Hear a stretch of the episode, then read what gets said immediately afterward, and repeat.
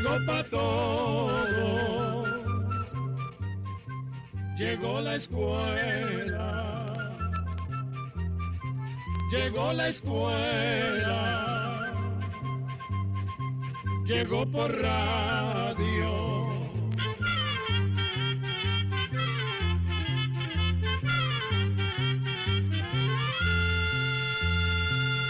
Oigamos la respuesta.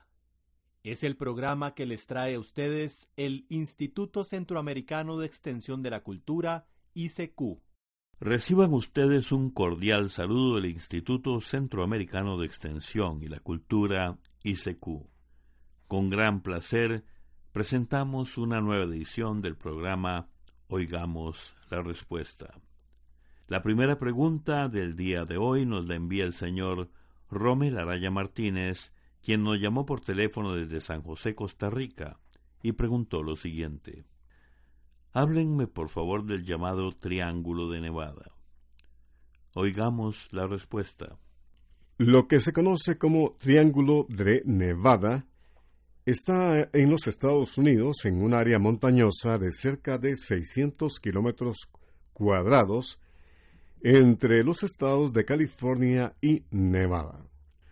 A este lugar se le llama Triángulo de Nevada, recordando al famoso Triángulo de las Bermudas en el Caribe, donde se dice que han desaparecido barcos y aviones.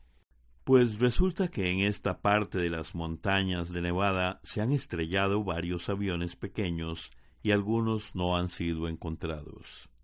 Esto ha producido toda clase de creencias entre la gente, pues muchas personas piensan que hay una fuerza misteriosa que desaparece las naves.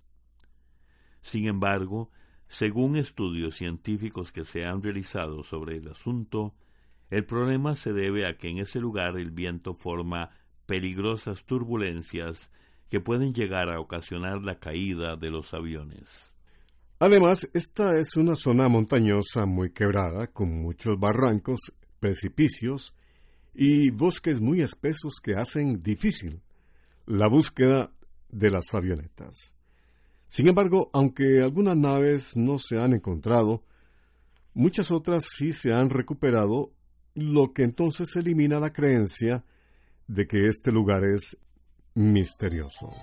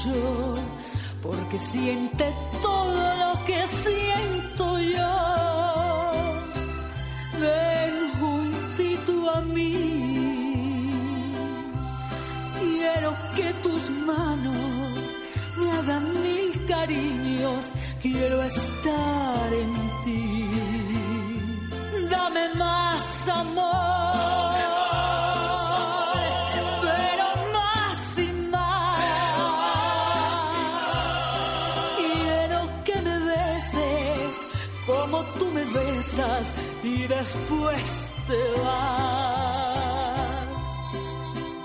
Yo comprendo que mi alma en la vida no tiene derecho de quererte tanto.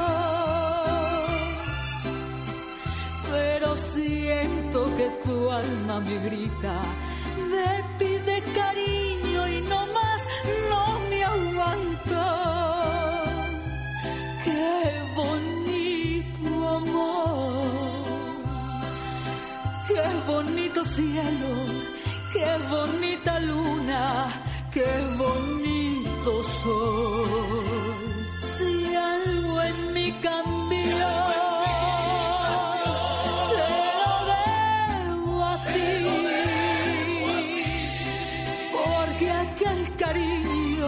que quisieron tantos, me lo diste a mí. Qué bonito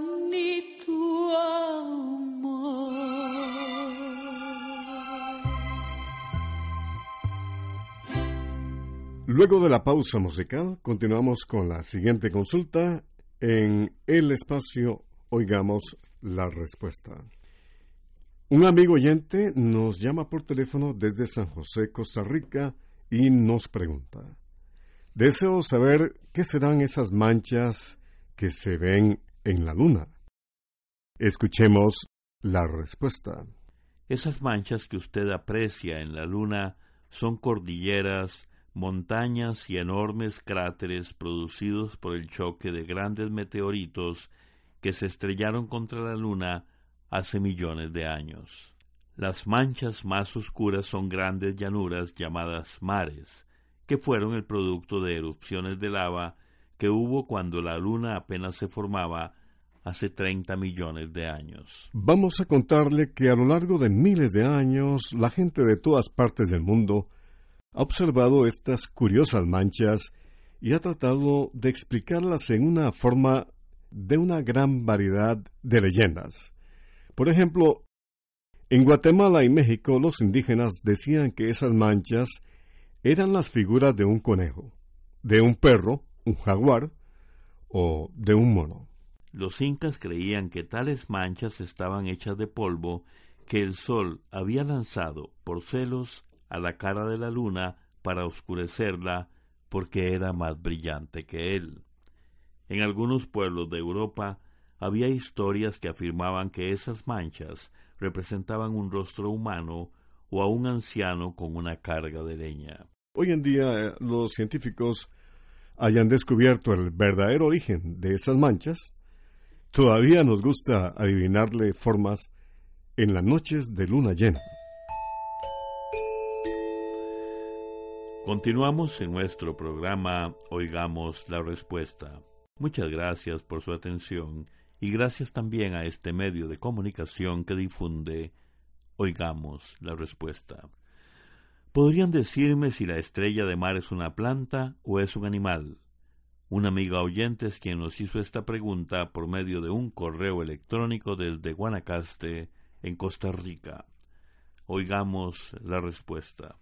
La estrella de mar es un animal y por cierto bastante curioso. Como su nombre lo indica, su cuerpo tiene forma de estrella. Hay estrellas con cuatro, cinco, siete y hasta diez brazos. Debajo de esos brazos tiene hileras de pequeños tubitos con ventosas en las puntas. Estos tubitos vienen a ser como los pies que le ayudan a moverse lentamente en el fondo del mar. Las estrellas de mar se pueden encontrar en todos los océanos de la Tierra. Las hay de muchos tamaños, desde diminutas de unos cuantos centímetros hasta unas que miden ochenta centímetros de largo. También hay estrellas de mar de muchos colores como rojas, rosadas, amarillas, cafés, azules y hasta estrellas de mar de color violeta. La estrella de mar es muy voraz y se alimenta de muchas clases de animales, desde lombrices hasta erizos de mar. Se dice que una estrella de mar puede comerse hasta 50 almejas en menos de una semana.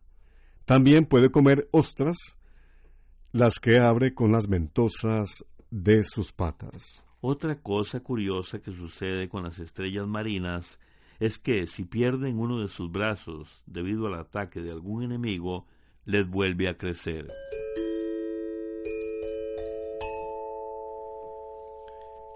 El amigo oyente José Luis Briones Jiménez nos llama vía telefónica desde Naranjal, de Nicoya, en Costa Rica. Y nos dice, deseo saber si hay vida en otros planetas. ¿Es posible que en otros planetas existan seres vivientes? Escuchemos la respuesta. Hasta el momento no se ha encontrado vida en ningún otro planeta. Por ahora los planetas que se han podido explorar son los de nuestro sistema solar, que son los más cercanos a la Tierra. Lo que se sabe de ellos es gracias a las muestras datos y miles de fotografías que han mandado a la Tierra los distintos aparatos o naves que se han enviado a explorarlos. Pero los científicos dicen que no han encontrado evidencia de vida. Tampoco hay encontrado rastros que indiquen que en el pasado pudo haber vida en alguno de los otros planetas de nuestro sistema solar. Sin embargo, esto no quiere decir que no pueda haber vida en algún lugar lejano del universo. El universo es tan inmenso que resulta muy difícil pensar que únicamente en la Tierra existan las condiciones necesarias para que haya vida. Es por esto que los científicos continúan buscando planetas parecidos a la Tierra que se encuentren más allá del sistema solar, con la esperanza de que tengan las condiciones necesarias para la vida. Pero, como le dijimos, hasta el momento no se ha podido encontrar ninguna clase de vida en los astros que se han estudiado, y mucho menos seres humanos. Así que por el momento todos seguimos con la misma duda o incógnita. ¿Habrá vida o no habrá vida en otros planetas o astros del universo?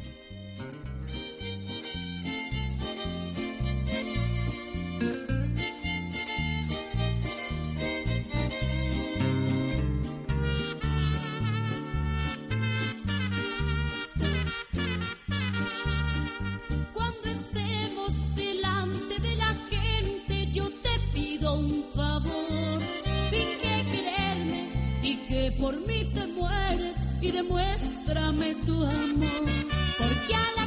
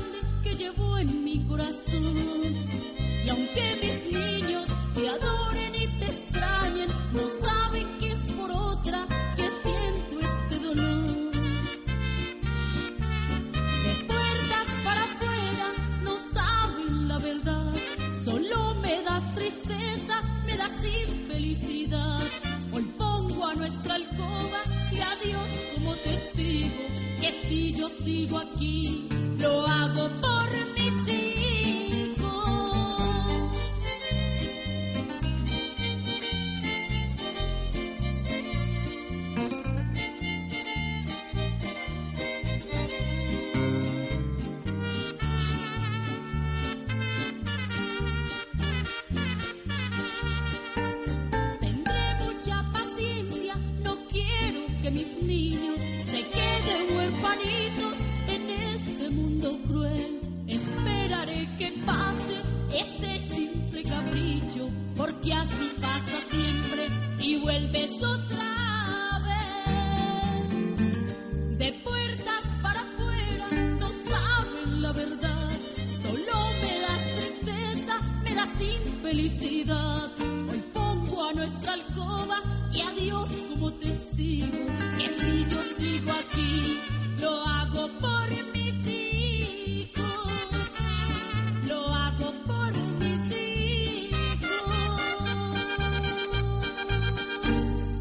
gentileza, un estimable oyente nos envía un correo electrónico por medio de Facebook desde San Salvador. Dice así, Gracias amigos de ICQ por responder a mis inquietudes. Les estoy de verdad muy agradecida.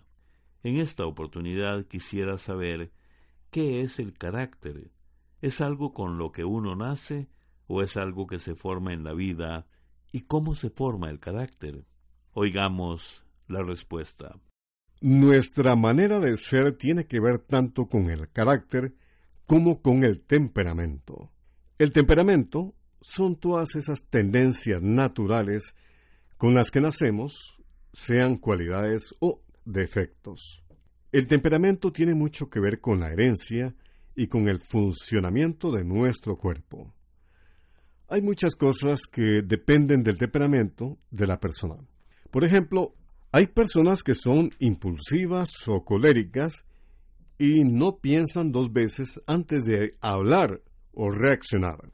Otras personas, en cambio, viven como encerradas en ellas mismas y todo lo piensan mucho.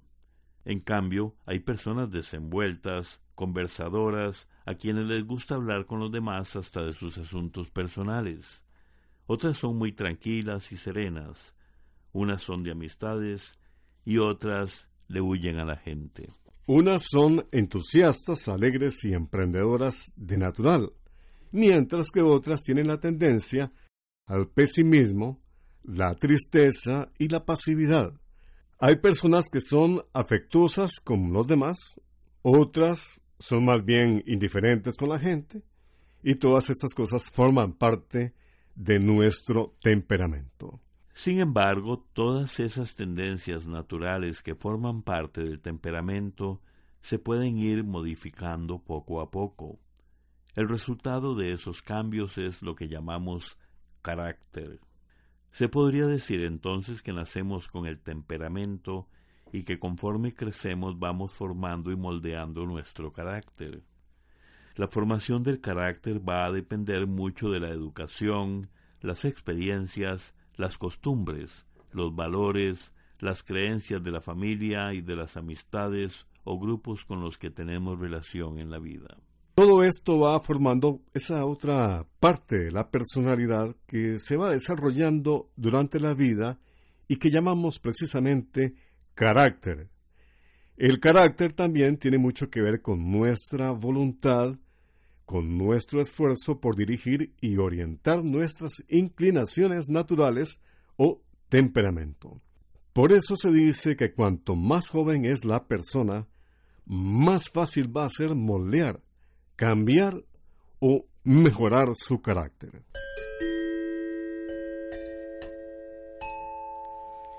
Su sintonía es con el espacio Oigamos la respuesta que usted puede escuchar todos los días de lunes a viernes a través de esta emisora.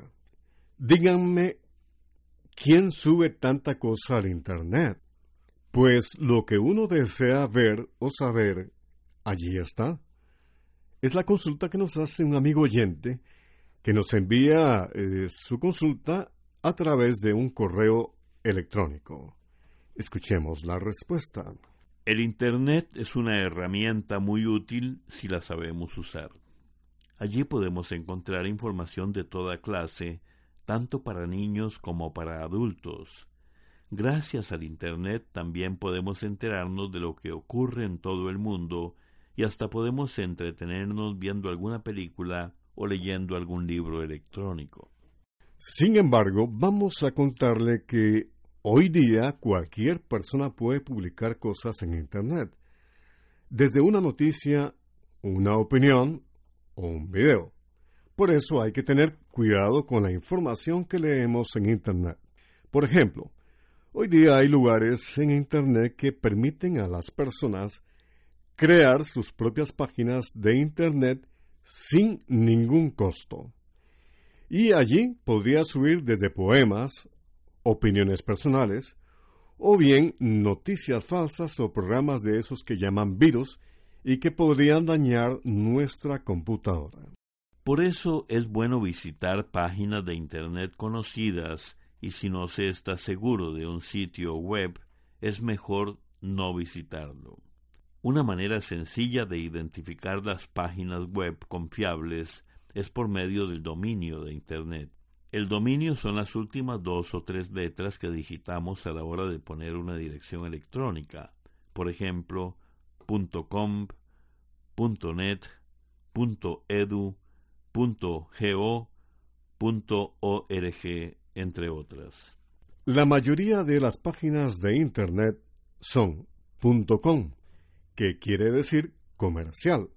En este tipo de dominio, cualquiera puede crear una página de Internet y, como le dijimos, no existe ningún control sobre la veracidad de lo que publique.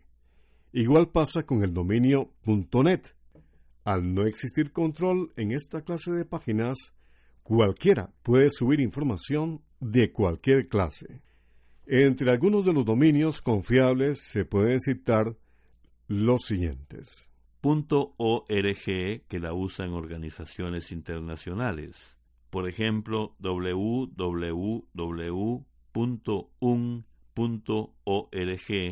que es la página oficial de la Organización de Naciones Unidas, o www.unesco.org, que es la página de la UNESCO, o bien www.icq.org,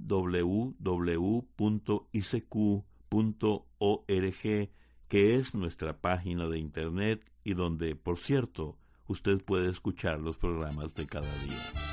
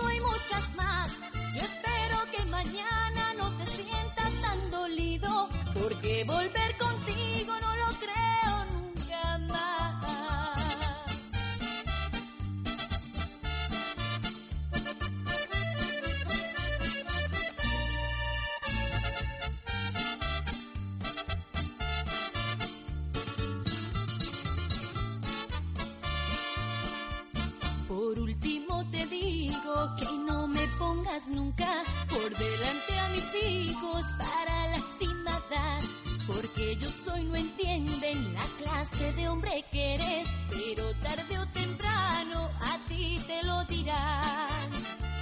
espero que mañana no vengas arrepentido de todo lo que hiciste tú conmigo y muchas más. Yo espero que mañana no te sientas tan dolido, porque volver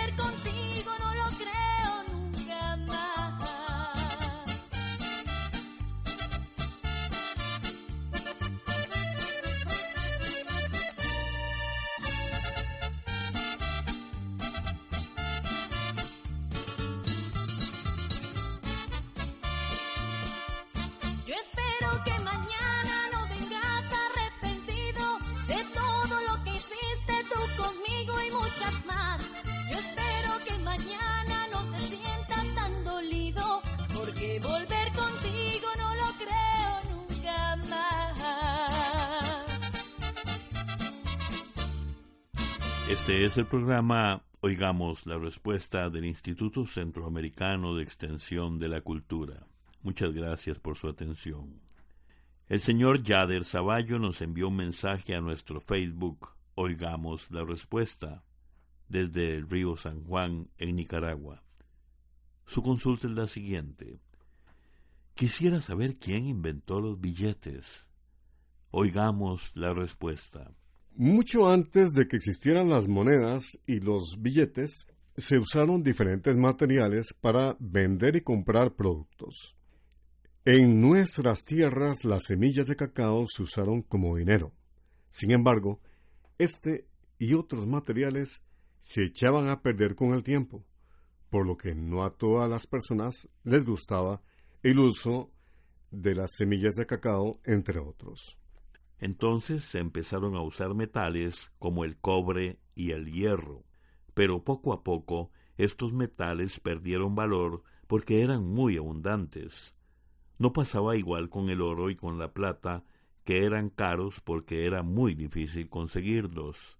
Por eso, un comerciante que iba a tierras lejanas llevaba oro y plata para comprar y vender. Cada vez que se hacía una compra se tenía que pesar el oro para poder pagar, pero la gente desconfiaba de la calidad y del peso del oro. Por eso, hace unos 2500 años, en algunos lugares de Asia Menor, como lo que hoy es Turquía, se empezaron a hacer monedas a las que se les estampaba un sello indicando la calidad del oro y el peso exacto. El problema era cuando se debían transportar muchas monedas porque eran muy pesadas. Por su parte, hay quienes dicen que se han encontrado monedas aún más antiguas en diferentes lugares del continente de Asia.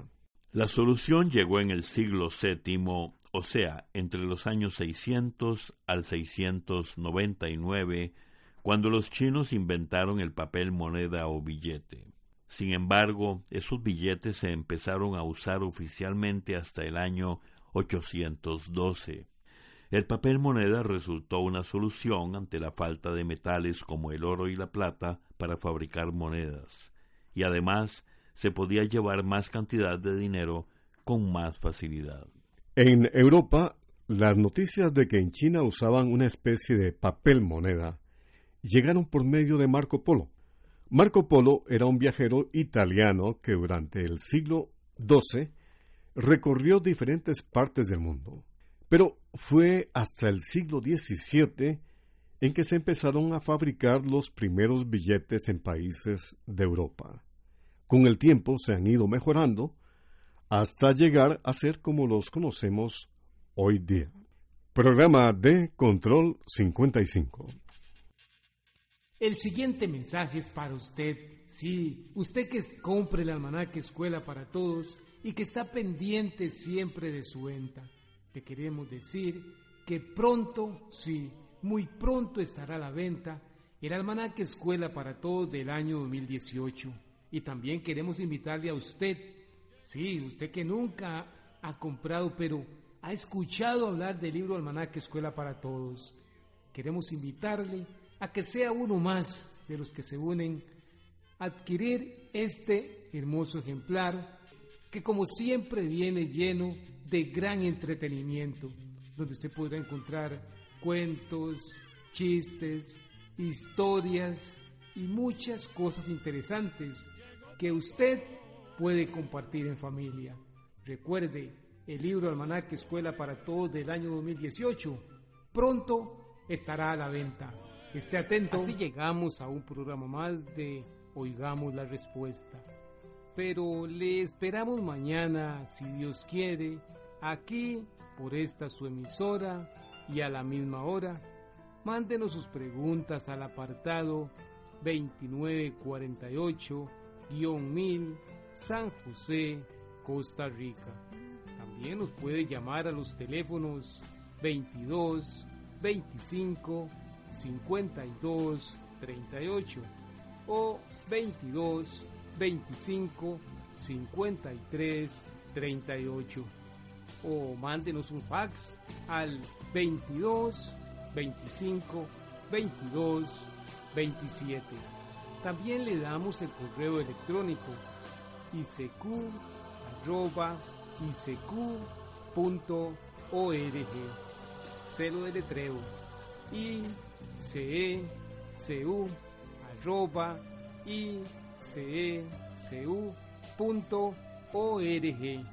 Para nosotros sus preguntas son muy importantes y estamos para servirle. También puede dirigir su pregunta a esta emisora que ellos amablemente nos la harán llegar. Muy importante, dele su nombre completo, dirección bien exacta ah, y el lugar donde escuche el programa. Recuerde que comprender lo comprensible es un derecho humano. Que Dios le bendiga.